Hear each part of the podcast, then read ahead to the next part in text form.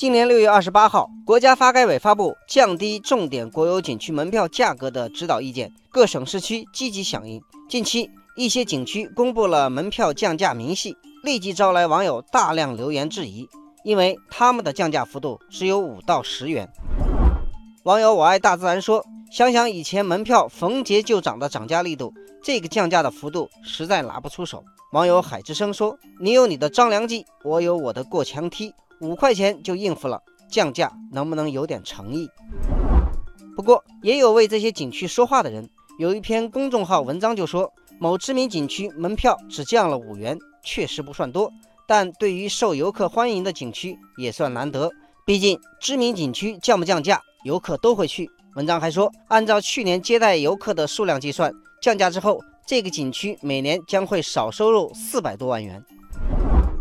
很多网友都表示不能同意这个观点。网友小铃铛说：“从短期看，门票价格高可以让景区的收入盆满钵满，但却可能抑制消费者其他的消费支出。算一下总账，不一定赚。”网友九月秋风爽说：“其实景区在门票方面让利游客，游客会更多的购买景区服务，彼此形成一个良性的循环。杭州西湖免费了十几年，旅游收入年年高涨，就是证明。”网友雨中漫步说。这说明国内很多景区的营收过于依赖门票。有一家在 A 股上市的旅游景区公司刚刚发了一个公告，说九月二十号起，景区旺季门票价格降低百分之十三点五，预计今年收入将减少一千万元，明年减少五千万元。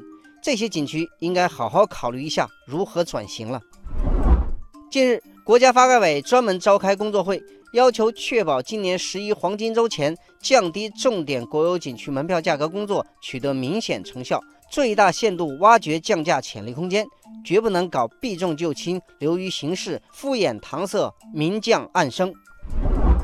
网友青山说：“某些景区门票只降五块、十块，是不是流于形式、敷衍搪塞呢？”网友光影注意到两个数据。他说：“据统计，现在旅游开支已经是国民生活消费开支的重要项目，大致占到百分之十三。而从旅游开支的构成来讲，吃住行游购娱门票支出在这六要素中占到了百分之二十一左右，比例远远高于其他国家的数据。